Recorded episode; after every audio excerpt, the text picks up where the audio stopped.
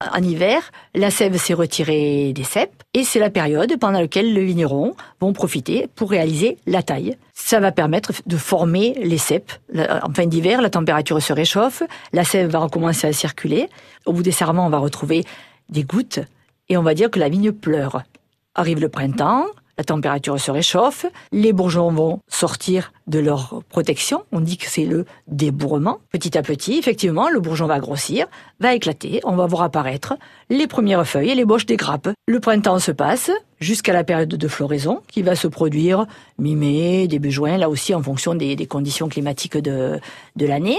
En fonction des conditions de la floraison, il va y avoir plus ou moins de fleurs qui vont se transformer en baies. C'est ce que l'on appelle la nouaison. Et effectivement, on va avoir à partir de ce moment-là le nombre de grains qui se sont formés sur chaque grappe.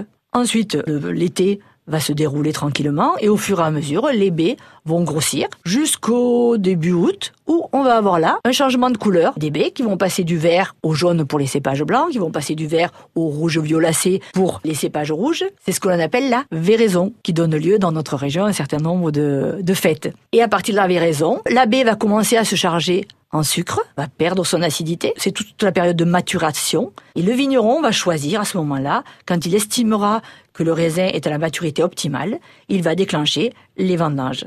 Et c'est comme ça que se termine la période de maturation. Et c'est l'occasion aussi d'une belle fête qui se déroule à Avignon, qui est le banc des vendanges.